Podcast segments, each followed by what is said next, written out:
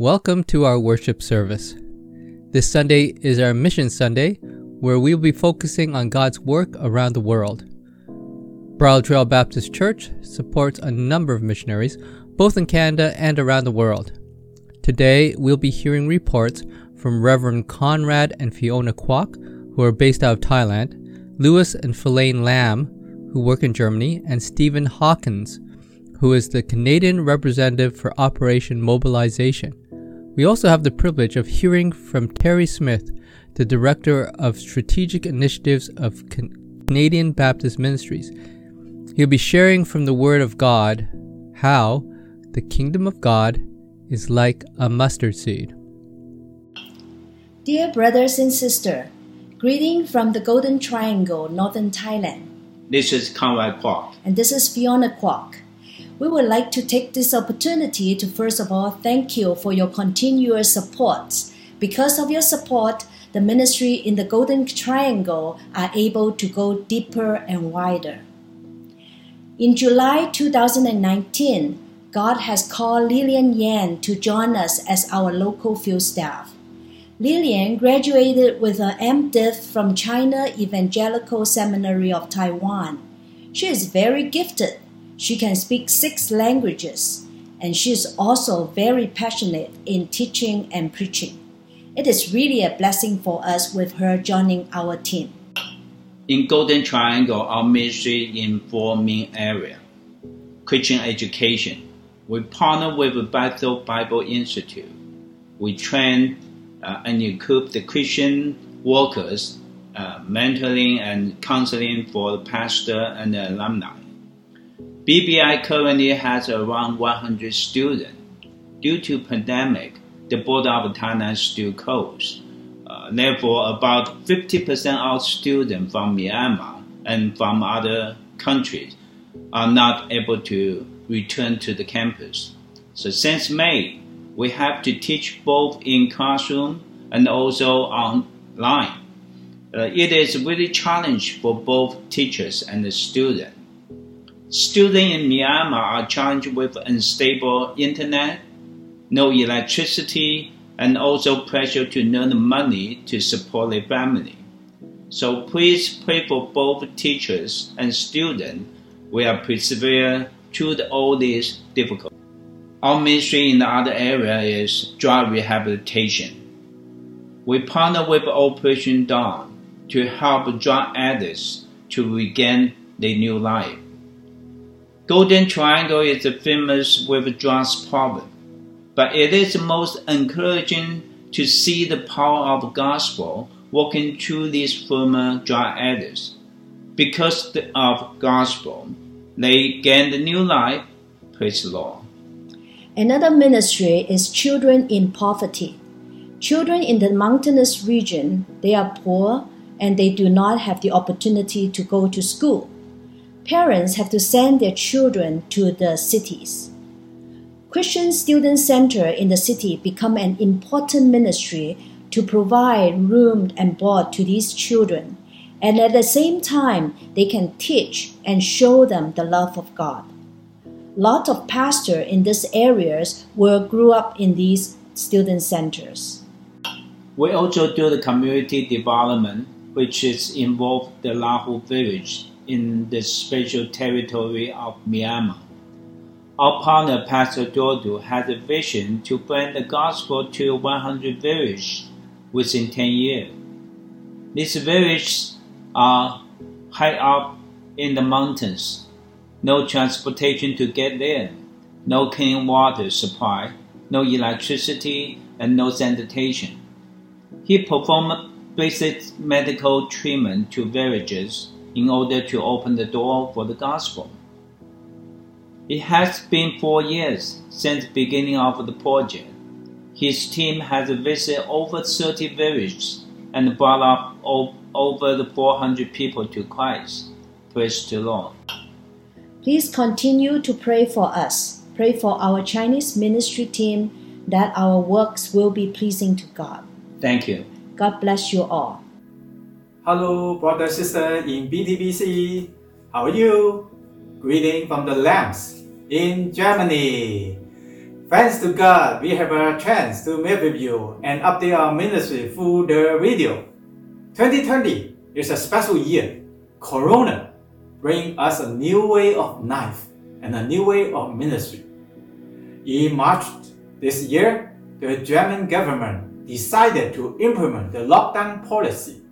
All church gatherings in Göttingen and Kassel changed to virtual meetings. We also invited to nearby city to organize a four-pace joint virtual service so that to have a better allocation of resources in the mission field. In August, Göttingen resumed physical Bible study and Sunday service.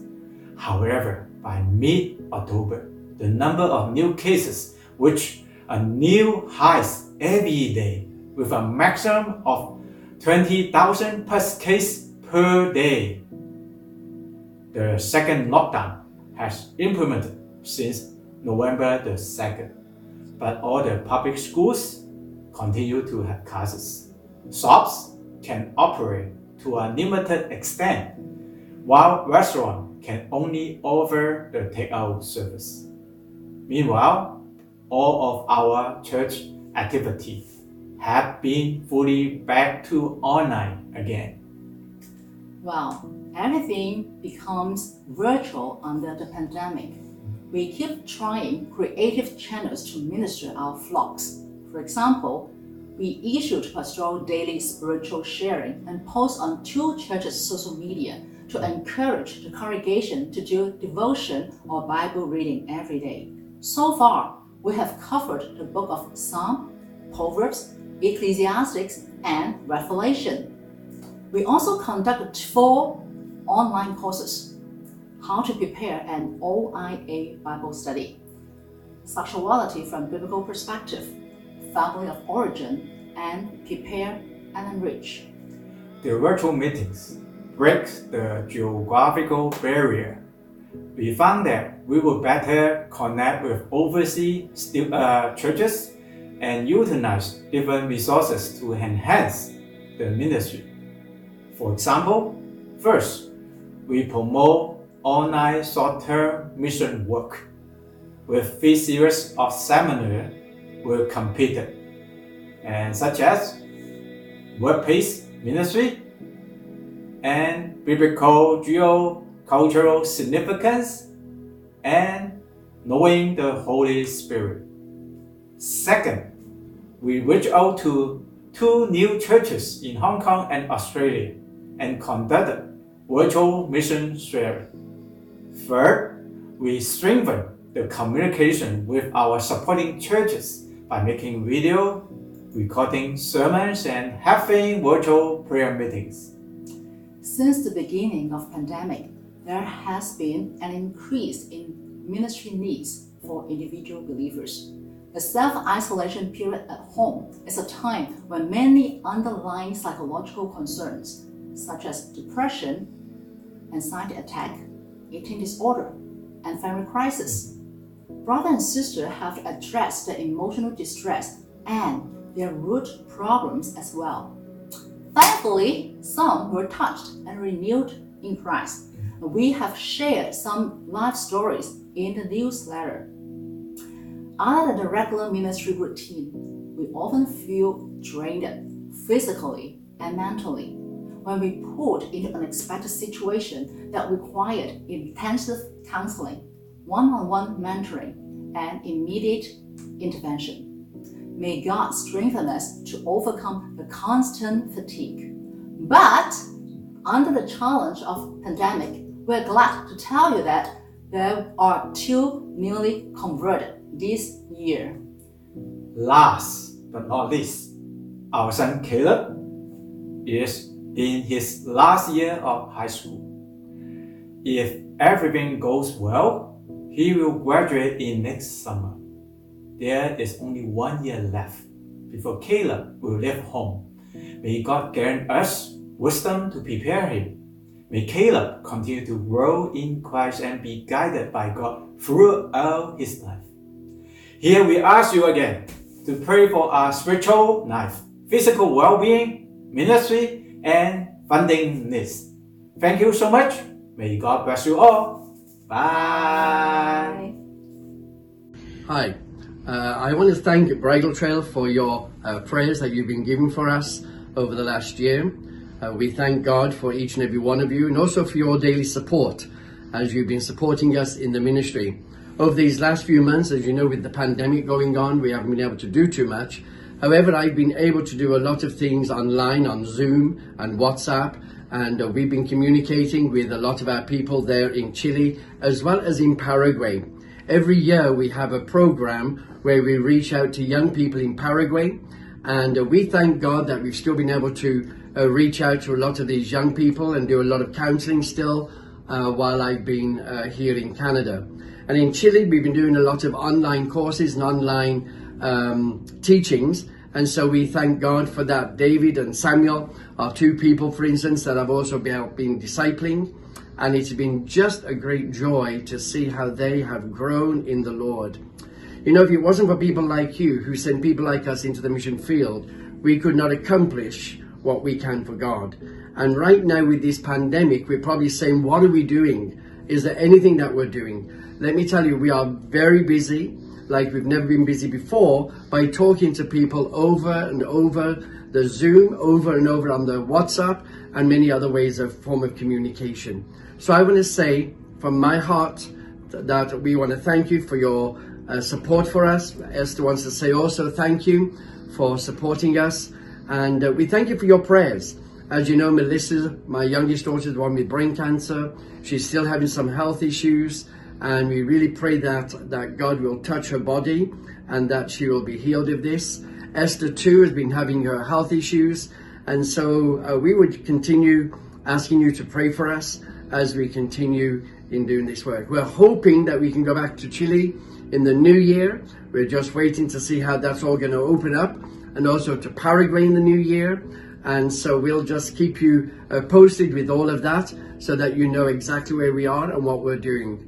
May God bless you and keep you. And as Christmas is coming, not too far away, may God bless you at this Christmas time. But most of all, may nine, uh, um, 2021, I almost said 1921, 2021, may that be a blessing for you as we seek what God has for us in the coming year. Thank you. God bless you, Pastor Wayne, and all the congregation there. May the Lord make his face to shine upon you and give you his shalom. Blessings. Hello. Thank you for welcoming me into your service this morning. Uh, my name is Terry Smith, and I am with Canadian Baptist Ministries. During this COVID 19 global pandemic, one of the highlights, one of the few highlights that my wife and I have been able to uh, experience has been to go for many, many long and delightful walks around our neighborhood. We've lived in the same neighborhood called Mimico for 17 years now, and we are continuing to find, as we walk through the streets of our neighborhood, new nooks and crannies, and we're really enjoying it. Um, the word Mimico, which is the name of our community, uh, is an old Ojibwe word, and it means the resting place of the wild pigeon.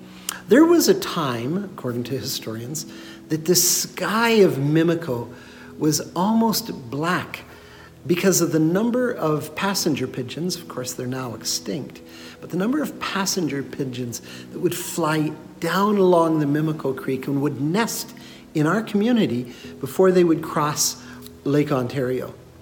On the front of my wife's school, she's a school teacher, and on the front of her school is this beautiful mosaic uh, it goes back to the 1940s, and it depicts that time when the sky was covered.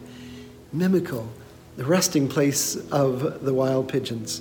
Let me comment briefly on the message of the psalmist before we turn our attention to the dual images that Jesus gives of God's kingdom that come from our gospel reading. In this Psalm 145, the last recorded psalm written by King David, and the only one whose title literally bears the words in Hebrew, a psalm of praise. We are invited to stand in awe of God, the Creator, the Sustainer, and the King of the universe. It is the only psalm that doesn't contain a petition. This is straight up worship. In that short section that we read, we are reminded of God's work in the world. We are reminded that God reveals himself through his magnificent deeds, that God reveals his own character, that his works in turn reflect off his people, and that as people are exposed to his acts and his deeds of splendor, they cannot help but extol or praise him. Whose acts are we talking about? Are they the acts of the people of Israel? Are they the acts of the deeds of the priests, the high priests, and the rulers? No, these are God's actions manifest in the world in all of his dealings. And this passage and many others in the Old and the New Testament remind us that God is the actor in his kingdom, he is the revealer of his divine plan. Our second passage, and we'll dwell a little longer on this one, comes from the New Testament, from the Gospel of St. Luke. Jesus, of course, is talking to a Jewish audience. We all know that. He is in Palestine and he's speaking to a Jewish population, a people who are well aware of the oppression of the Roman authorities. At its height, the Roman Empire was the largest political and social movement in Western civilization. Nothing rivaled the power of the Roman oppressors. And their strategy, strategy for conquest was pretty obvious. It was pretty easy to see. You see, they set up these very tight parameters around the edge of the empire uh, with that great Roman army. And then they allowed their subjects inside of that empire, they allowed them a semblance of freedom within the empire, but always under the watchful eye of the Roman potentates. They safeguarded the borders with military might, and then they entrusted the social and the economic and even the religious life of the people in the empire to the various regional and cultural groups. So during the time of the Gospels, the Jewish leaders, the Jewish religious leaders of the day, they set up their own parameters for life. They made their rules that must be followed, the do's and don'ts that made life more manageable, while the Jewish people awaited the liberation from the tyrant, from the Roman rulers.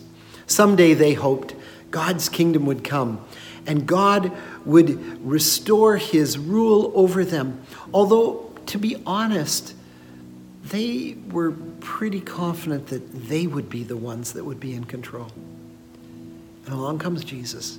And during Jesus' earthly ministry, as he walks among the Jewish people, he kept talking about the kingdom of God as well, just like the Roman rulers did. But it's one of those situations where you're using the same words, but you mean something incredibly different.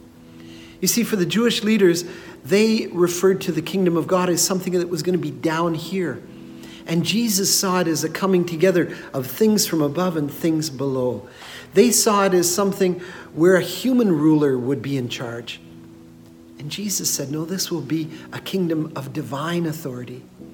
They felt that it was going to come about through some radical and violent reordering of society when the Roman military might would finally be cast away. And Jesus saw it as a reordering of the heart. They saw it as big and tight, and Jesus saw it as something small and loose. Jesus, of course, as we know, spent most of his time talking about the kingdom. In fact, he spoke more about the kingdom of God or of the kingdom of heaven than he did any other topic during his earthly ministry. In Luke chapter 4, Jesus describes his mission in these words He says, I must proclaim the good news of the kingdom of God to this and to the other cities also, for this is the reason for which I was sent. And then he uses many, many different analogies to describe the kingdom. He talks about it as being a treasure in certain places. He refers to it as a merchant who sets out looking for a pearl of great price, or of a king who's going to throw a banquet. He describes it at times as a light, and certainly a light that no one would hide under a bushel. And he talked about the kingdom of God as a mustard seed and as yeast. And this brings us to our passage in Luke chapter 13, Verse 18 Then Jesus asked, What is the kingdom of God like? What should I compare it to? It is like a mustard seed, which a man took and planted in his garden. It grew and it became a tree, and the birds nested in its branches. Again, he asked, What should I compare the kingdom of God to? It is like yeast that a woman took and mixed in with 60 pounds of flour until it was worked through the dough. This is the word of the Lord. Now, if we were to um, search on that great cultural authority, source of infinite knowledge called Google, and we were to enter the word kingdom and tip, click on the tab for images, you know what would pop up?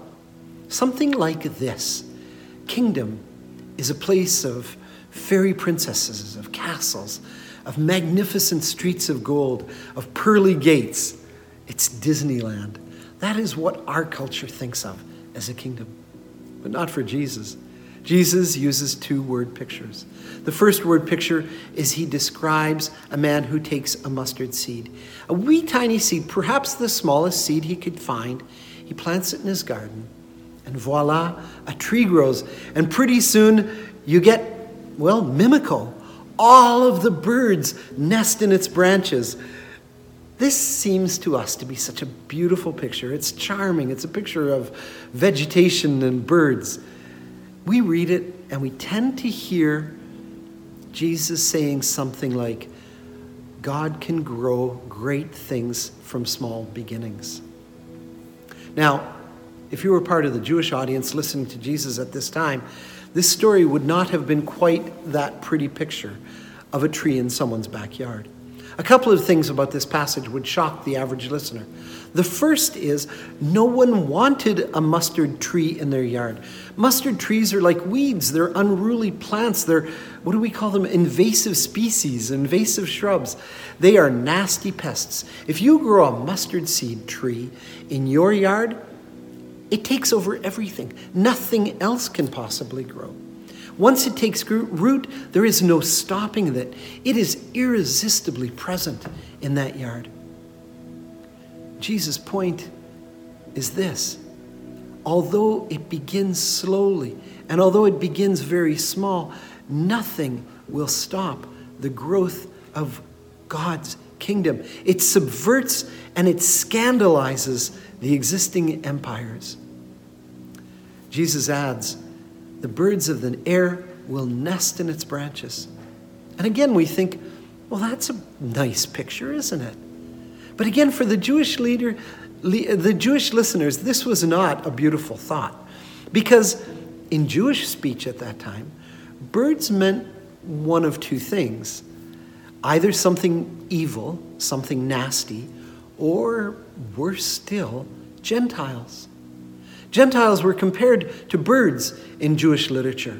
Who would ever want the Gentiles, the not God's people, to be nesting in the branches of the kingdom of God.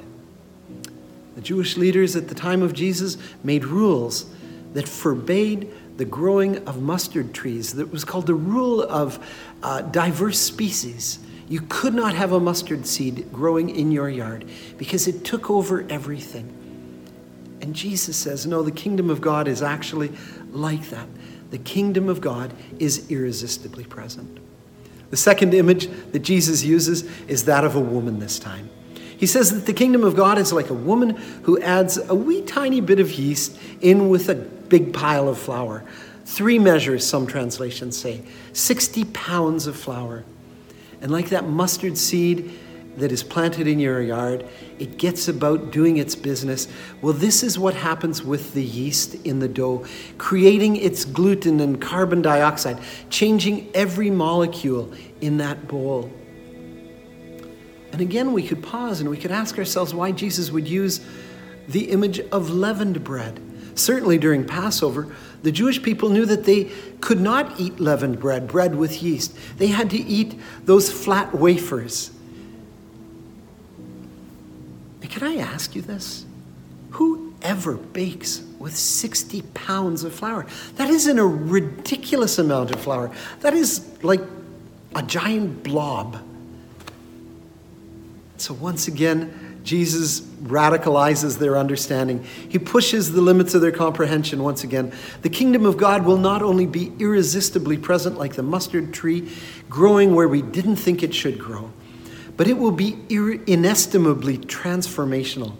Like yeast in the dough, nothing will go unchanged when God's work begins to take effect like yeast in the dough. So while Google paints a picture of kingdoms being about castles and pearly gates and white knights, Jesus uses an image of a mustard seed and yeast in a dough. Let me tell you a little story about um, yeast in the dough that I find really powerful. There's a church that I hold near and dear in Beirut, Lebanon, Faith Baptist Church. I love the ministry of that church. It's a small church, but that church has a reputation that goes beyond the city of Beirut, beyond the country of Lebanon. I once booked an Airbnb in Beirut, and when the owner of the Airbnb asked why I was going to Beirut, and I told him that I was going to be speaking at Faith Baptist Church, he said, I know that church. They are the ones that are doing an amazing work among Syrian refugees. And I said, That's amazing. Where do you live? How do you know that church? And he answered me and he said, I live in Montreal, but my family knows the work of Faith Baptist Church.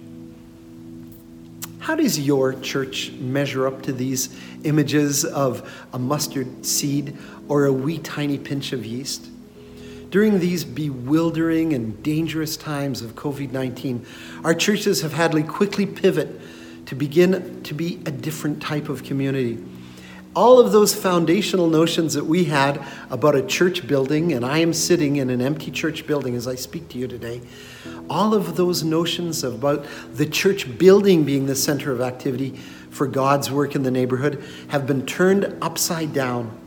All across our land, we are hearing marvelous stories about the work of local churches, not the buildings, but the people, who have now become the vector, the instrument for God's redemptive service in the world. Here in this empty building, I, where I am recording this sermon, there's no activity happening. But thanks be to God, His people, our church family, are living out their calling to be salt and light, to be like a mustard seed or like yeast in this world. We have healthcare workers who are ministering tirelessly, caring for people during this time. We have volunteers from our church and from many of our churches who are distributing food and PPEs to the most needy people. We have churches that are supporting food banks that are so desperately in need.